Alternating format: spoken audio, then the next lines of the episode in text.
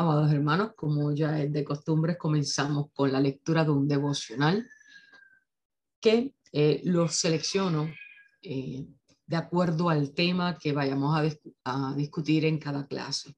Recuerde que estamos en el capítulo eh, que es muy poderoso, es un capítulo extraordinario, ¿verdad? Que da comienzo al folleto número 4 del diseño de discipulado y que lleva como título El llamado a la vida fructífera. El llamado a la vida fructífera de acuerdo a la definición espiritual en Cristo Jesús, caminando hacia el blanco perfecto que es nuestro Señor Jesucristo, el Salvador y nuestro príncipe de paz. En la mañana de hoy eh, lleva como título el devocional Propósitos Únicos. La base bíblica se encuentra en el libro de Éxodos, capítulo 31, versículo 3. Lo he llenado del Espíritu de Dios en sabiduría y en inteligencia, en ciencia y en toda arte. Palabra de Dios. Procedo a leer, amados hermanos, para desarrollar el título que repito, propósitos únicos. Hemos experimentado gozo, satisfacción e inspiración al hacer lo que el Señor desea que hagamos. Con frecuencia, al descubrir los propósitos para los que Dios nos creó, sabemos que son de Él porque calzan en nuestra vida como nada más puede hacerlo. Hay libertad y placer en nuestra labor debido a cómo el Espíritu Santo fluye a través de nosotros para que la llevamos a cabo. Amados hermanos, cuando nosotros eh, hemos orado, hemos entregado nuestra vida a Dios, Dios a través de su Santo Espíritu que mora en nosotros, que es nuestro consuelo y nuestra guía, nos lleva toda verdad revelando el destino profético por el cual nuestro Padre Celestial nos creó y nos diseñó. Conforme vamos asumiendo para su gloria, para su honra y en obediencia a sus mandatos, cuando vamos asumiendo nuestra labor, sentimos un gozo indescriptible que el mundo no puede dar. Es el gozo de estar conectado con nuestro Padre Celestial, Trino y Uno, y viviendo en la fe que en cada día se manifiesta de manera extraordinaria desde los pequeños detalles. Continúo.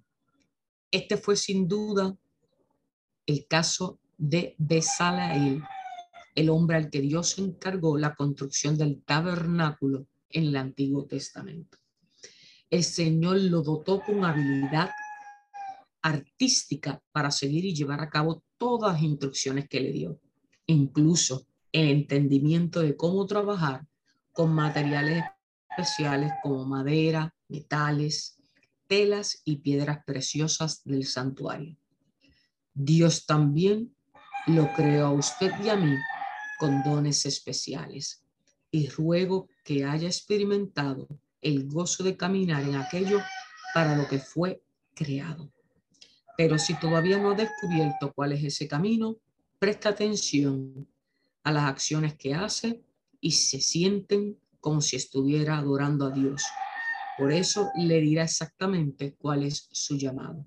Una vida en oración, en obediencia, en eh, dejarse pastorear en iglesias de sana doctrina, le va a ir revelando en la comunión con los santos y en la comunión con el Espíritu Santo mismo cuál es su destino profético.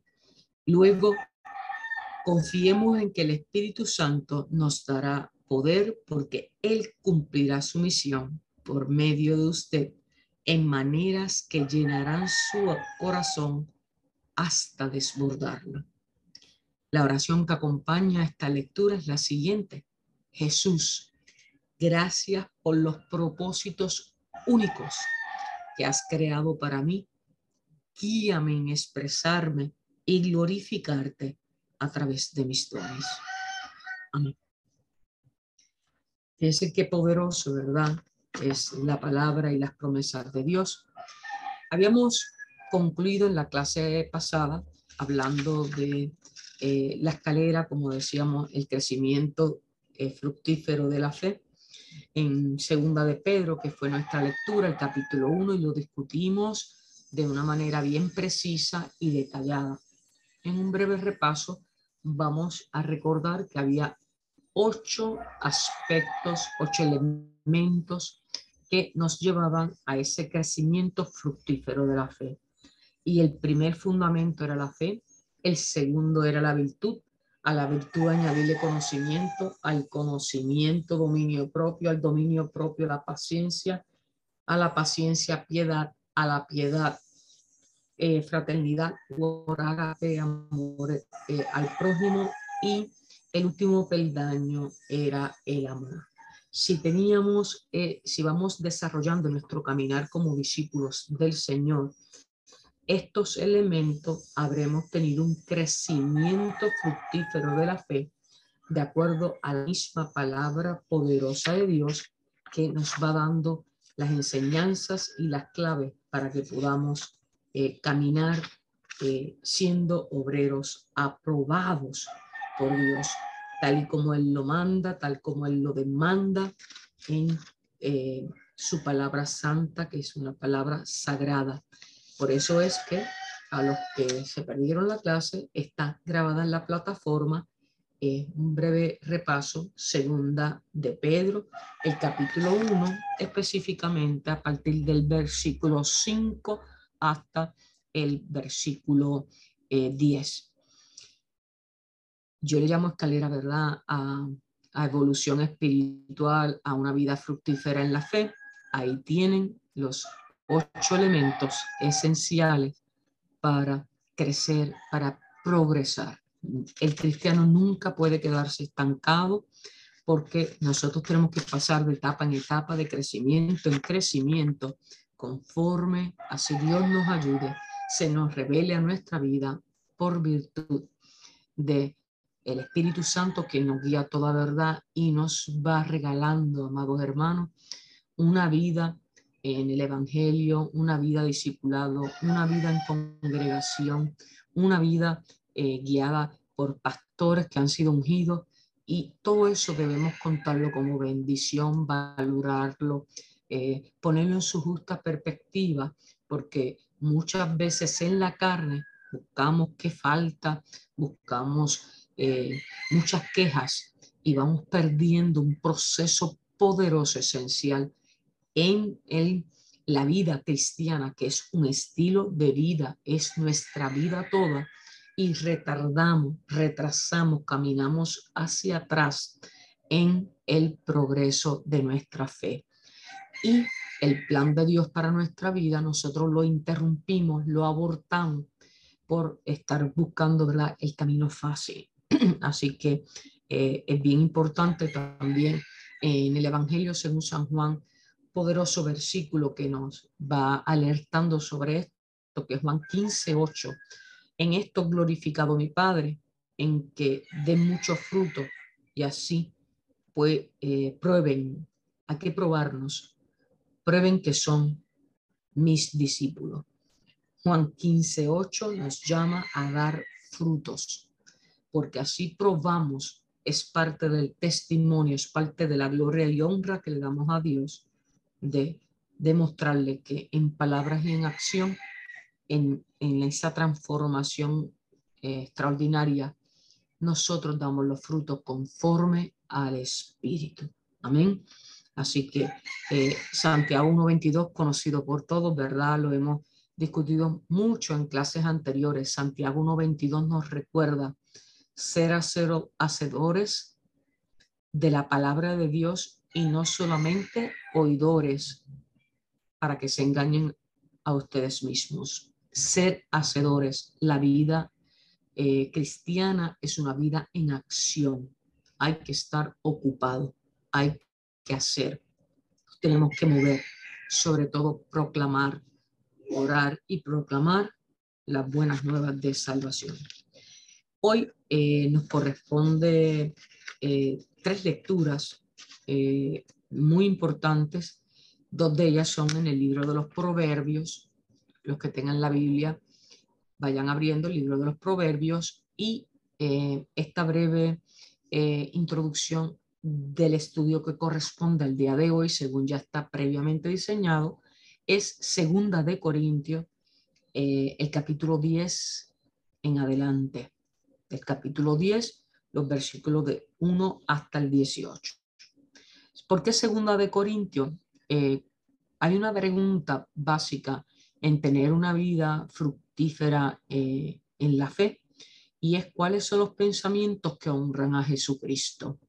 Hemos hablado, ¿verdad?, que en el, campo de batalla del enemigo es, la mente donde reside todo el poder, la autoconciencia de quiénes somos, lo que estamos haciendo, es el motor de la vida, es verdad, nuestra mente.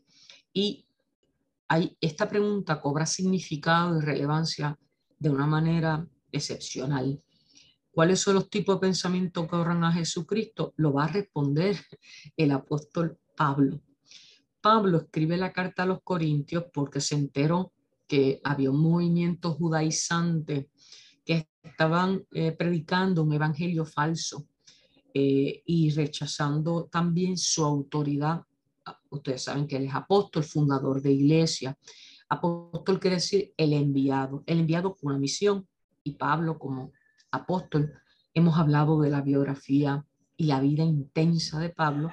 Eh, la, iglesia de Corintio estaba eh, bastante descarrilada después que la había dejado bien cimentada en el Evangelio de Cristo Jesús, quien es la profecía eh, cumplida dentro de las escrituras. Entonces él escribió la carta a los corintios, a la iglesia de Corintios, para amonestarlos, para llamarles la atención, para advertirles contra los falsos maestros y además hacer una defensa de su apostolado. Pero hay que ver, vamos, vamos a tener la oportunidad de ver de la forma en que con dominio propio, dándole la primacía a Dios, Él lo hace. La Biblia nos llama en muchas instancias a defender el Evangelio con denuedo. La palabra denuedo, denuedo quiere decir autoridad, con firmeza de carácter y para eso no hay que ofender, para eso no hay que ser agresivo, eh, violento, pero sí hablar con autoridad, con la verdad en Cristo Jesús. Y por eso eh, nos corresponde responder a la pregunta, ¿cuáles son los tipos de pensamientos que honran a Jesucristo? Vamos entonces a segunda de Corintios, capítulo 10. Pablo le responde a la iglesia de Corintios y le responde a usted y a mí. Eh, segunda de Corintios, capítulo 10. Los corintios también tengo que decir, que se estaban gloriando, estaban presumiendo mucho eh, de que ellos tenían sabiduría, poder y riquezas. Y estaban poniendo esas cosas sobre su fe. Tengamos cuidado porque esos mismos errores que cometió la iglesia de Corintios muchas veces lo hemos cometido a nivel personal o a nivel institucional, a nivel de iglesia. Poner la sabiduría eh, la sabiduría humana, no la sabiduría espiritual, el poder a través de las riquezas, el poder por la autoridad y las riquezas, ¿verdad? Esa, esa ambición desmedida de dinero. Si lo ponemos en, en lugar del Señor, le servimos al Dios mamón del que habla, ¿verdad? Las escrituras. Así que a nuestro Padre Celestial, Dios Trino y Uno, siempre debemos darle su lugar en respeto, reconociendo su autoridad eterna, soberana, sobre nuestra vida, sobre todo lo creado. Amén. Segunda de Corintios 10, en el nombre del Padre, Hijo Espíritu Santo. Comienza Pablo defendiendo su ministerio. Por la ternura y la bondad de Cristo, yo, Pablo, apelo a ustedes personalmente, yo mismo, que según dicen, soy tímido cuando me encuentro cara a cara con ustedes, pero atrevido cuando estoy lejos. Válgame. ¿Qué entrada hace Pablo en este capítulo? Está diciendo, aquí estoy yo, Pablo, Ustedes están hablando a mis espaldas de que yo soy muy bravito cuando estoy lejos y, y que soy eh, realmente tímido cuando estoy frente a ustedes. Ya comienza con un reproche. Él viene un poquito, ¿verdad? Ya eh, entonado con lo que él va a defender y no está siendo para nada tímido, está diciendo, vengo a lo que vengo. Amén. El segundo versículo, les, les ruego que cuando vaya no tengan, no tenga que ser tan atrevido como me he propuesto ser con algunos que opinan que vivimos según criterios meramente humanos. Pues aunque vivimos en el mundo, no libramos batalla como la hace el mundo. Las armas con que luchamos no son del mundo, sino que tienen el poder divino para derribar fortalezas. Destruimos argumentos y toda altivez que se levanta contra el conocimiento de Dios y llevamos cautivo todo pensamiento para que se someta a Cristo. Wow. A partir del versículo 2 hasta este último versículo que acabo de leer, que es el 5, él está estableciendo la base por el cual él va a argumentar y va a ir a defender, a hacer una apología. Apología quiere decir una defensa. Y él va a hacer una defensa de su ministerio, de su apostolado en Cristo Jesús. Versículo 6. Y estamos dispuestos a castigar cualquier acto de desobediencia una vez que yo pueda contar con la completa obediencia de ustedes. Esto es tremendo. Amados hermanos, el apóstol Pablo, como apóstol, eh, habiendo él recibido, ustedes recordarán, ¿verdad? Que Jesús se le aparece. Eh, Pablo, Pablo, ¿verdad? Saulo era su nombre. Eh, porque me persigue? Y él es escogido por Jesús mismo.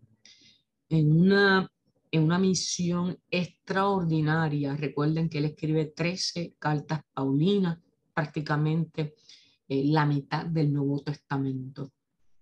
Y eh, perseguía a los cristianos porque había sido adoctrinado por fariseos, por los doctores de la ley, y en su corazón había una gran, gran defensa por lo que él había sido instruido.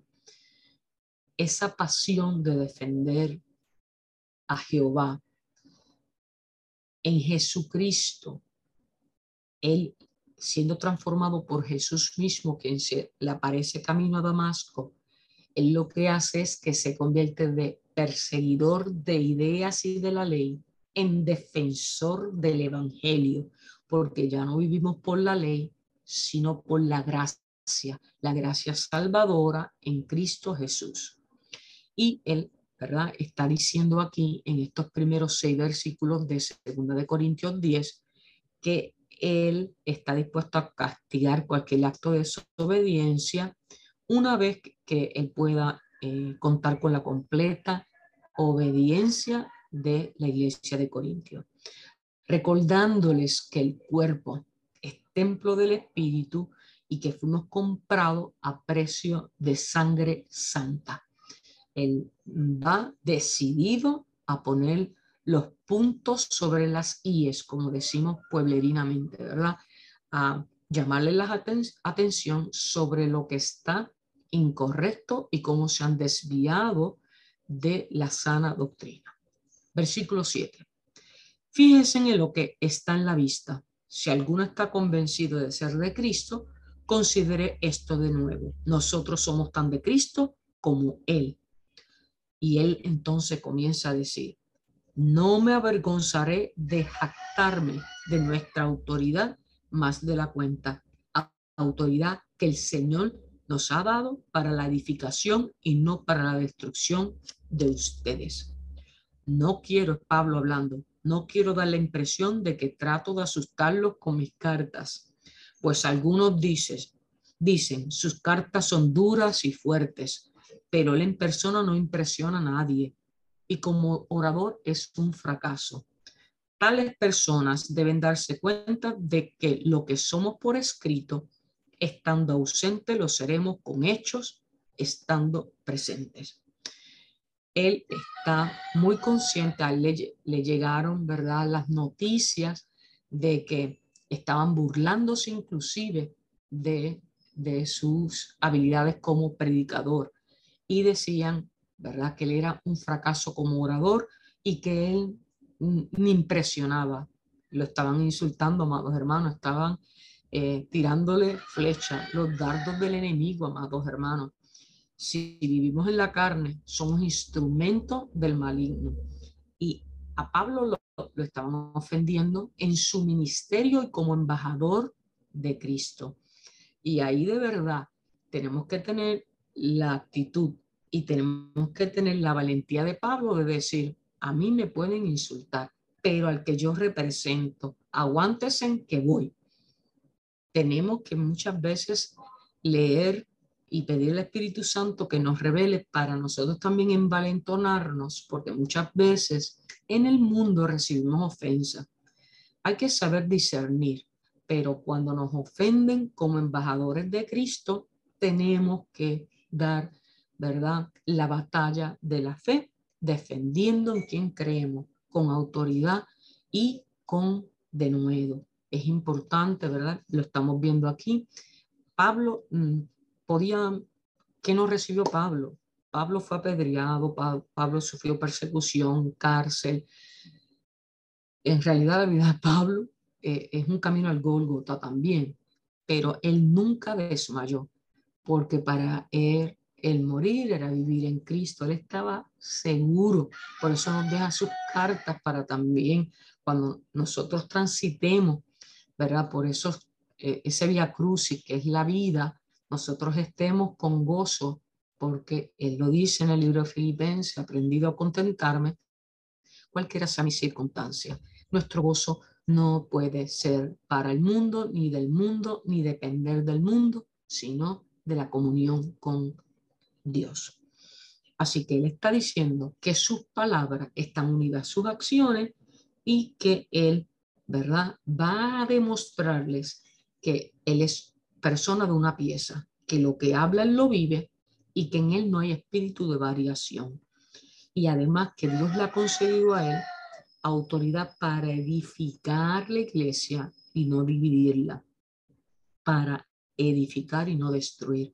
Y ese siempre debe ser nuestro espíritu como creyentes, como cristianos, siempre que hablemos, siempre que tengamos una situación que tengamos que aclarar, tiene que ser para edificar, para llamar la atención y volver al redil, volver a la base en la sana doctrina.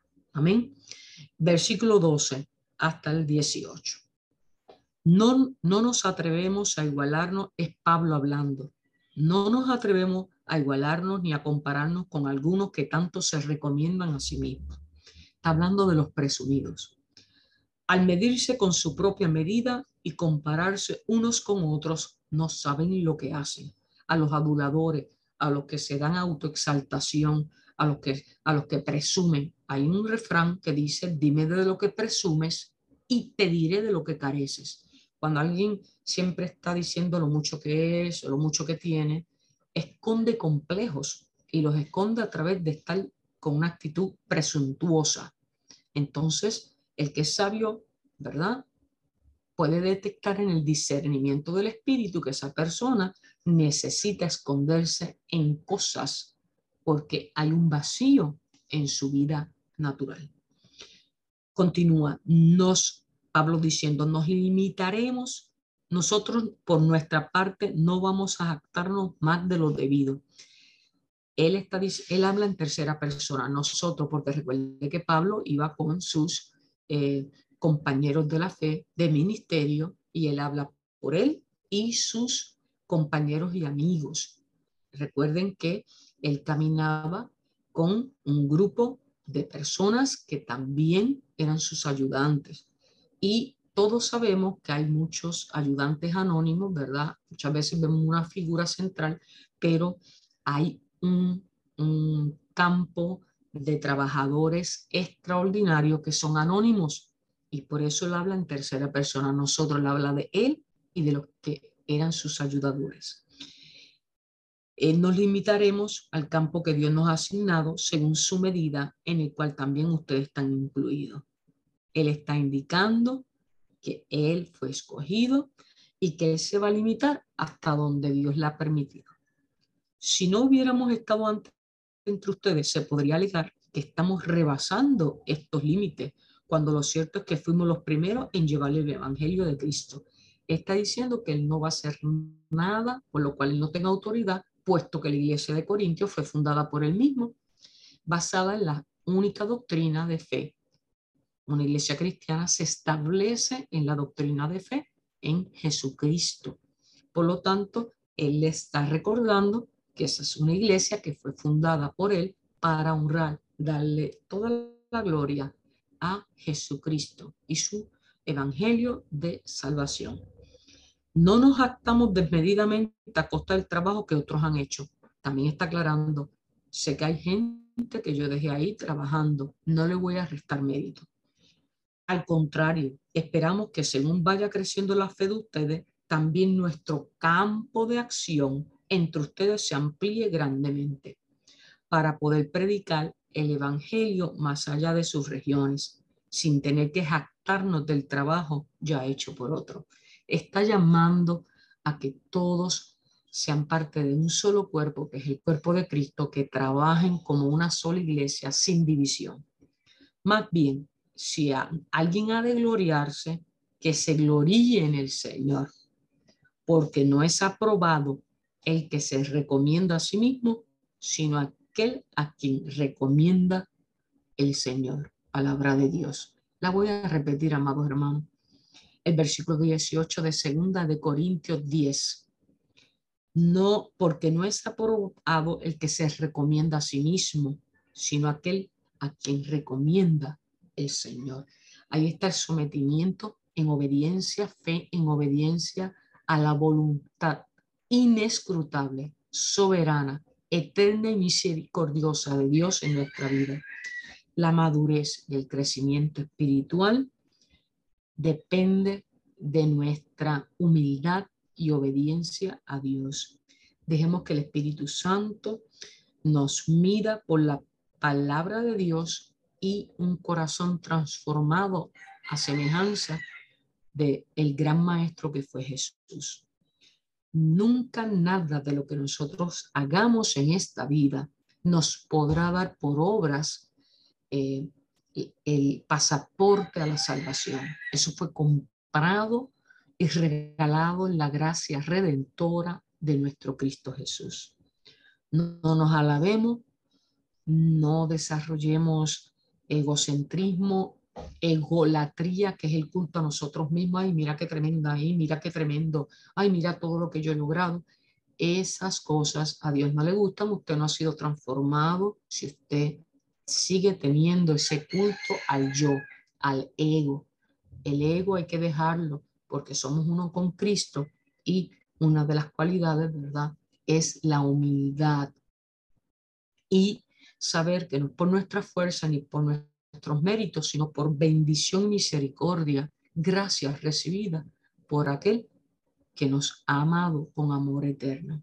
Lucas 17, 10, amados hermanos, Lucas 17, 10 es poderoso y nos recuerda, siervo inútiles, no hemos hecho más que cumplir con nuestro deber. porque somos siervos inútiles? Porque nosotros no hacemos nada extraordinario. Lo extraordinario ya es Dios.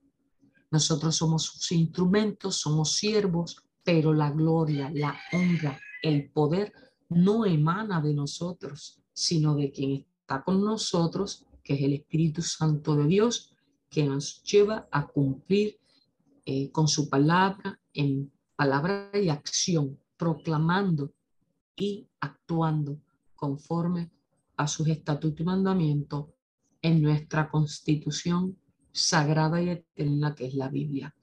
Así que cumpliendo nuestro deber, nosotros mismos nunca podremos hacer nada que pueda sustituir la obra redentora de Jesucristo. Reconozcamos esa humildad, reconozcamos ese poder que no emana de nosotros, sino que en bendición por amor infinito, Dios deposita en nosotros que nos da el querer como el hacer. Amén. Extraordinario esta porción de la palabra que acabamos de estudiar, donde Pablo tiene que ir a Corintios, ¿verdad? A ajustar, a alinear, a reposicionar como si fuera un GPS la brújula para que no esté desorientada, sino que poner la brújula directamente hacia el Evangelio de Jesucristo y a Él toda la gloria y honra. Ahora la segunda parte de este devocional está en el estudio de proverbios. El libro de proverbios, como todos saben, ¿verdad?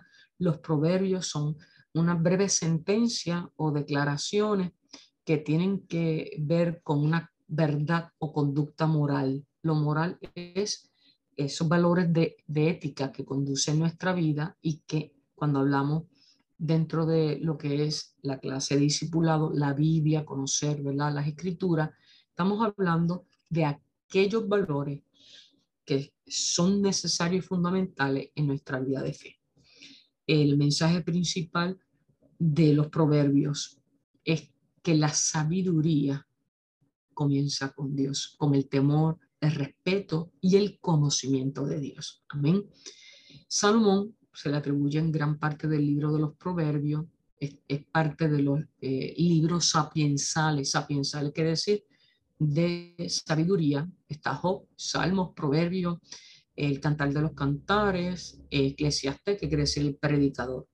Y Salomón significa, significa, ¿verdad? En hebreo, el Pacífico. Es bien interesante. Salomón deriva de la palabra vea shalom, que significa paz. Así que Salomón es el Pacífico o el agente de paz.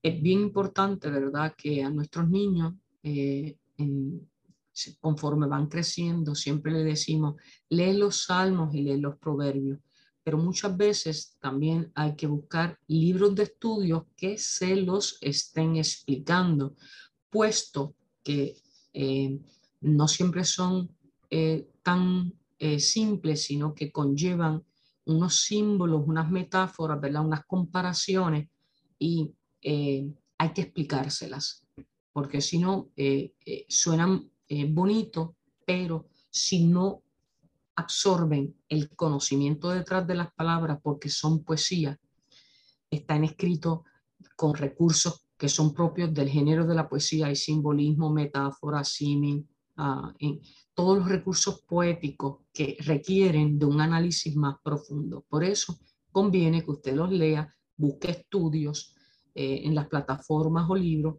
Hay muchísimos libros que los explican uno a uno y hágase de una biblioteca eh, unos recursos eh, de estudios bíblicos de los diferentes libros de la Biblia. Existen muchos, consúltelos, es precioso tenerlos, es edificante porque así entendemos más la palabra de Dios, siempre orando porque Dios nos guíe, pero también buscando recursos que nos ayuden en el proceso de evangelismo y discipulado, que lleva la correcta palabra de Dios en la correcta interpretación de los santos que a través de los tiempos de la iglesia primitiva él ha usado para mayor entendimiento de nuestra eh, creencia de fe, porque recuerde que nunca podremos absorber lo inescrutable de Dios. Eso lo haremos cuando estemos en su presencia, glorificado en la segunda venida de nuestro Señor, que esperamos con ansia. Proverbios 3, el, estudio que vamos a tener ahora, aquí habla, ¿verdad?, de las ventajas de la sabiduría, para adquirir sabiduría y disciplina y para discernir palabras de inteligencia. Por eso es que se escribe el libro de Proverbios y hay unos eh, capítulos específicos en que habla sobre cómo eh, adquirir dicha sabiduría. Este precisamente, Proverbios 3, está eh, dirigido a los pasos de los jóvenes en el camino de la vida, puesto que son pasos que muestran nuevas responsabilidades. Pasar de una etapa a otra siempre conlleva nuevos retos, nuevos caminos y nuevas responsabilidades. Y a ah, estos jóvenes que han salido del hogar para enfrentar la vida y van a estar en contacto directo con la realidad, con las cosas del mundo, eh, el, el Proverbios 3, que se le atribuye a Salomón, le da unos consejos de vida práctica. Estos consejos son para que sus pasos, sus decisiones sean ordenados según lo que dice la palabra de Dios. Y la sabiduría, en este caso, en Proverbios 3, está personificada en el Señor Jesucristo. O sea, ¿quién es la sabiduría? Jesucristo. Y hay una base fundamental en Proverbios 3 y es que el joven, y usted y yo, jóvenes eternos, nosotros necesitamos a Cristo si queremos adquirir sabiduría. Proverbios 3. Leemos en el nombre de Dios Trino.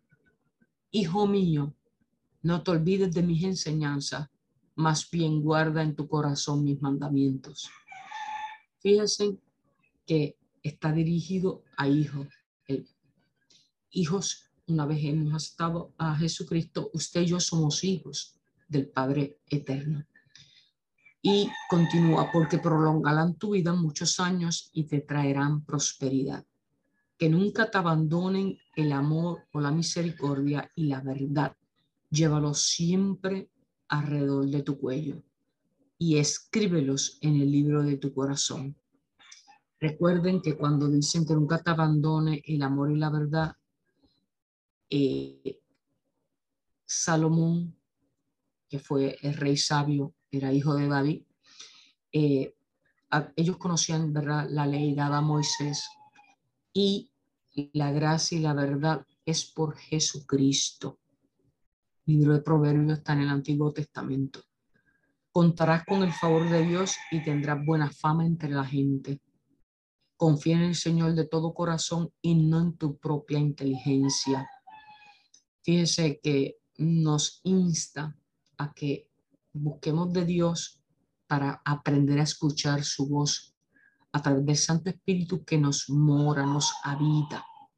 Reconócelo en todos tus caminos y Él allanará tus sendas. No seas sabio en tu propia opinión, más bien tema al Señor y huye del mal. Esto infundirá salud a tu cuerpo y fortalecerá tu ser. Honra al Señor con tus riquezas Segunda de Corintios 9, 7 nos dice que Dios ama al dador alegre. Honra al Señor con tu riqueza y con los primeros frutos de tus cosechas. Así tus graneros se llenarán a reventar y tus bodegas rebosarán de vino nuevo. Hijo mío, no desprecies la disciplina del Señor, ni te ofendas por sus reprensiones, porque el Señor disciplina a los que ama, como corrige un padre a su hijo querido. Dichoso el que haya sabiduría, el que adquiere inteligencia, porque ella es de más provecho que la plata y rinde más ganancia que el oro. Hasta aquí, que el versículo eh, del 1 al 13, nos está indicando que la sabiduría requiere el conocimiento de Dios. Para llegar al conocimiento de Dios se necesita disciplina, requiere de un estudio premeditado, intencionado, de esfuerzo y tiempo para asimilar la palabra de Dios. El Espíritu de Dios no abre la palabra de Dios a las mentes perezosas, a los vagos, a los que no accionan para buscar de Dios, no van a recibir, puesto que esto es premeditado. Usted usted ha tomado una decisión de ser seguidor de Dios, eso conlleva una responsabilidad, unos deberes. Por lo tanto, si usted tiene una mente dispuesta, un corazón dispuesto, que desea, anhela aprender y conocer la voluntad de Dios, usted va a recibir respuestas a esos deseos y anhelos de su corazón que con sinceridad usted presenta ante el altar de la gracia y la gloria de Dios en oración. Bien, es cierto que su estudio requiere trabajo, pero los cristianos lo asumimos sabiendo que los caminos de sabiduría son caminos agradables y que sus senderos son senderos de paz, de vida en armonía, de vida controlada por aquel que tiene todo el control, que es nuestro Señor Dios. Por lo tanto, nada nos espanta, lo asumimos con eh, algunas personas dicen resignación, esa, esa palabra puede usarse si resignación tiene el matiz de decir con obediencia, porque obedecemos la voluntad de Dios y su soberanía y contra ella no luchamos, sabiendo que todo obra para bien para aquel que confía en Dios. Amén. Versículo 15 dice, es más valiosa la sabiduría que las piedras preciosas, ni lo más deseable se le puede comparar. Con la mano derecha ofrece larga vida, con la izquierda honor y riqueza. Sus caminos son placenteros, en sus senderos hay paz. Ella es árbol de vida para quienes la abrazan. Perdón, dichosos los que la retienen. Con sabiduría firmó el Señor la tierra y con inteligencia estableció los cielos. Fíjense que está indicando este poderoso eh, proverbio, que es el proverbio 3, que la sabiduría e inteligencia también emanan de, de Dios, puesto que con sabiduría afirma la tierra y con inteligencia estableció los cielos. Hay un orden perfecto en lo creado y ese orden se llama Dios. Por su conocimiento se separaron las aguas y las nubes dejaron caer su rocío. Hijo mío, conserva el buen juicio, no pierda de vista la discreción.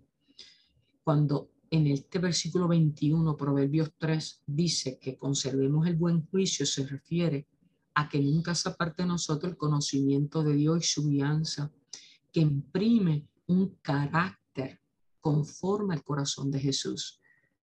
Por eso que el dominio, el dominio de, nuestras emociones se lo tenemos que entregar a Dios para que Él las gobierne, porque las emociones son muy engañosas.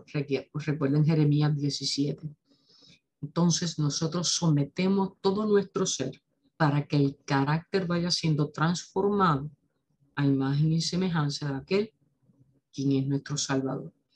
Y que este tránsito este, esta oportunidad de vida preciosa que Dios nos ha dado sea una preparación para cuando tengamos que morar con Él en la eternidad.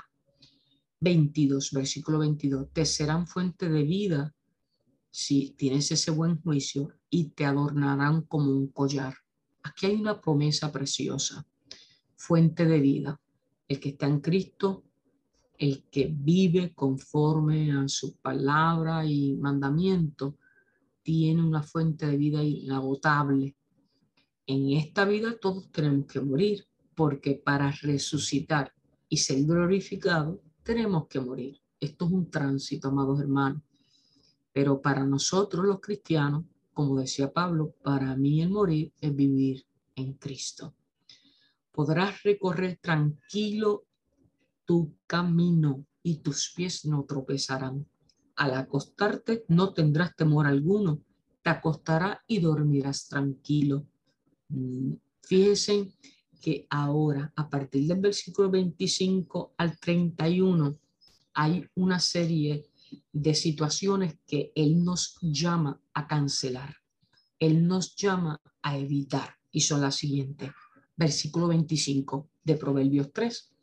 No temerás ningún desastre repentino ni la desgracia que sobrevive viene a los impíos, porque el Señor estará siempre a tu lado y te librará de caer en la trampa. No niegues un favor a quien te lo pida, si en tus manos está el otorgarlo.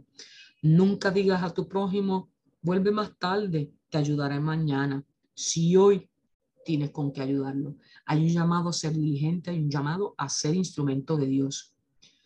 No urdas, urdir es maquinar, confabular, e, es eh, tramar, es, estar con intriga. urdir o urdar eh, es un verbo que lleva ¿verdad? acciones que son desagradables a Dios. No urdas el mal contra tu prójimo, contra el que ha puesto en ti su confianza. O sea, que no seas traicionero, no seas malvado, porque es que eso se opone a lo que es el Evangelio de Dios, amar al prójimo y hasta nuestros enemigos. No entres en pleito con nadie que no te haya hecho ningún daño. No envidies a los violentos ni optes por andar en sus caminos, porque el Señor aborrece al perverso, pero al íntegro le brinda su amistad. Y la amistad es la prueba de amor más preciosa que podemos experimentar. Versículos 33. La maldición del Señor cae sobre la casa del malvado, su bendición sobre el hogar de los justos. El Señor se burla de los burlones, pero muestra su favor y misericordia a los humildes. Los sabios son dignos de honra, pero los necios merecen deshonra. Aquí va terminando con un tono que es contundente, es radical. Hay dos caminos y dos destinos, o ser sabio o ser necio. Dos caminos, amados hermanos. La Biblia afirma que la sabiduría de Dios ha sido personificada en el Señor Jesucristo en su Evangelio. Él es fuente de vida para el alma, fuente de vida eterna y abundante aquí en la tierra, que se revela en un carácter aprobado ante Dios para que demos testimonio a los demás.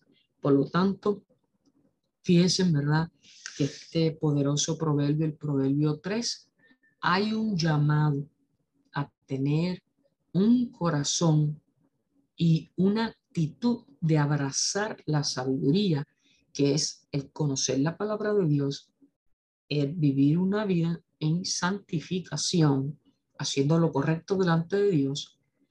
Y hay unas promesas en este mismo proverbio de que seremos contados como bendecidos por nuestra intencionalidad de querer ser y agradar a Dios para ser aprobados conforme a la medida y el estándar que Él nos exige dentro de nuestros deberes cristianos. Al mismo tiempo, le recuerda al necio, al que no es diligente, al holgazán, que tendrá su propia paga y sus propias consecuencias, y es que la necedad lleva a la maldición, por lo tanto vivirán, ¿verdad?, malditos.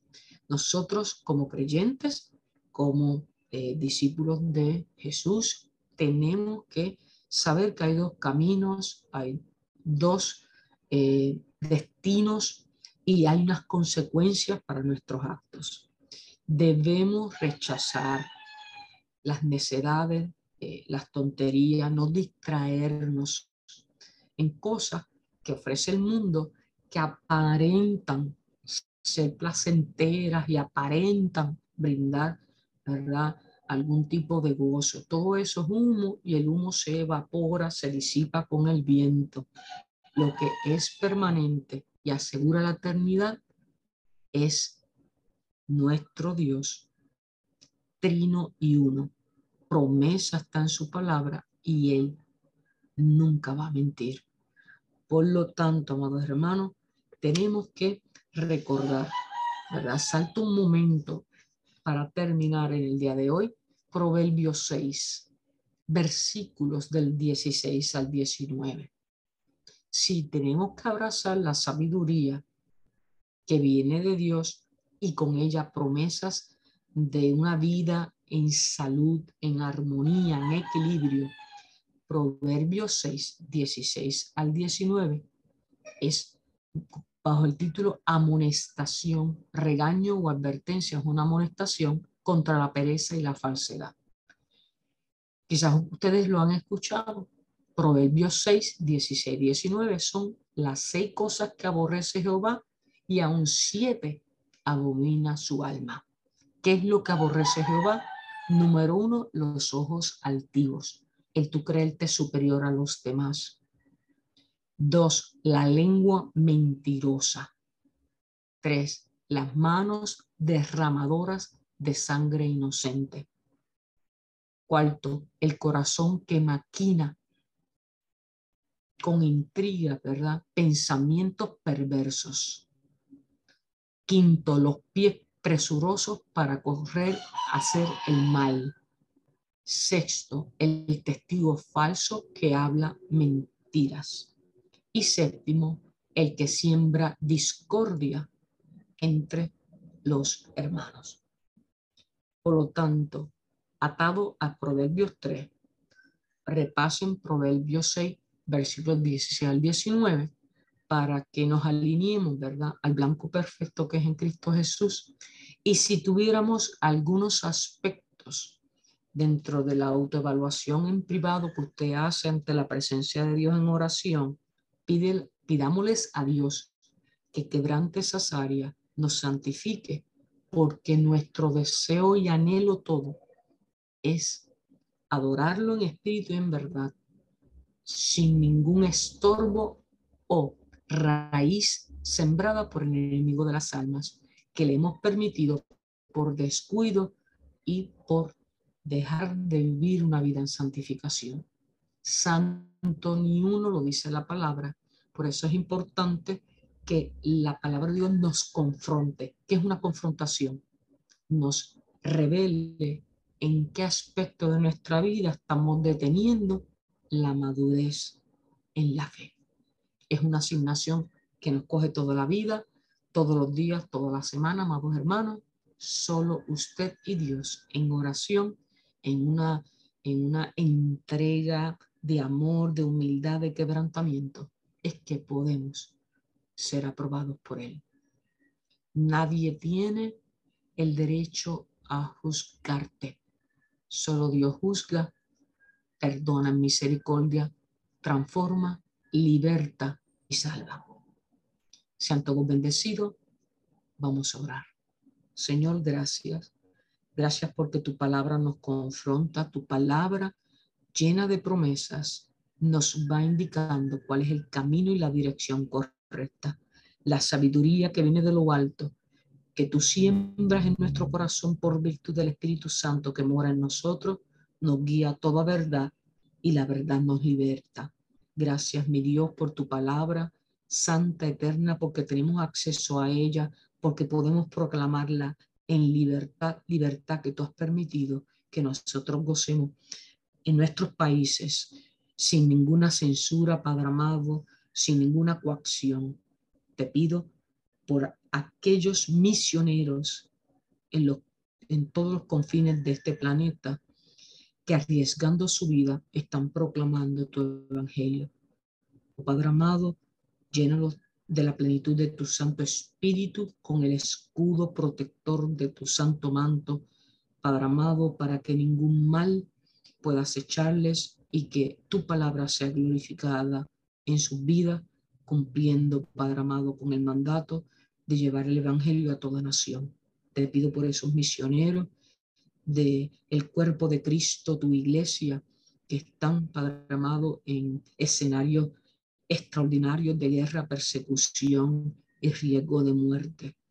Aunque nuestros ojos naturales no lo veamos, sabemos, Padre amado, que todavía hay mucho campo de batalla en que tus siervos, tus discípulos, tienen que ir con valentía y en tu nombre a arriesgar sus vidas. Te pido por esos misioneros, Señor. Te pido por todo que, aun cuando no están en esos escenarios, están presos de la droga, están presos, Señor, de problemas de salud mental, de depresiones. Oh Padre amado, sé propicio en sus vidas mirándolos con misericordia, abrazándolos con todo tu amor perfecto y eterno para sanación de cualquiera sea, Señor, sus carencias en el plano emocional y espiritual. Ayúdanos a que nosotros modelemos ese carácter tuyo, Señor, y que en nuestros corazones, nuestras palabras estén, Señor, los frutos del Espíritu para cumplir la misión que nos ha sido dada y que nosotros, Señor, eh, con toda nuestra alma, con todo nuestro ser, corazón y humildemente queremos hacer para glorificar tu poderoso nombre y tus promesas, Señor. Gracias porque tú dices, no te dejaré ni te desampararé y damos testimonio de ello. Bendice a tu pueblo, bendice el cuerpo eh, pastoral y de liderazgo en todas las iglesias, Señor, y dótalos de la sabiduría de lo alto y que haya un anhelo tremendo, extraordinario en sus vidas por conocer la palabra revelada por tu Santo Espíritu. Gracias, mi amado Dios. En Cristo Jesús oramos para quien sea la gloria eterna. Amén, amén y amén.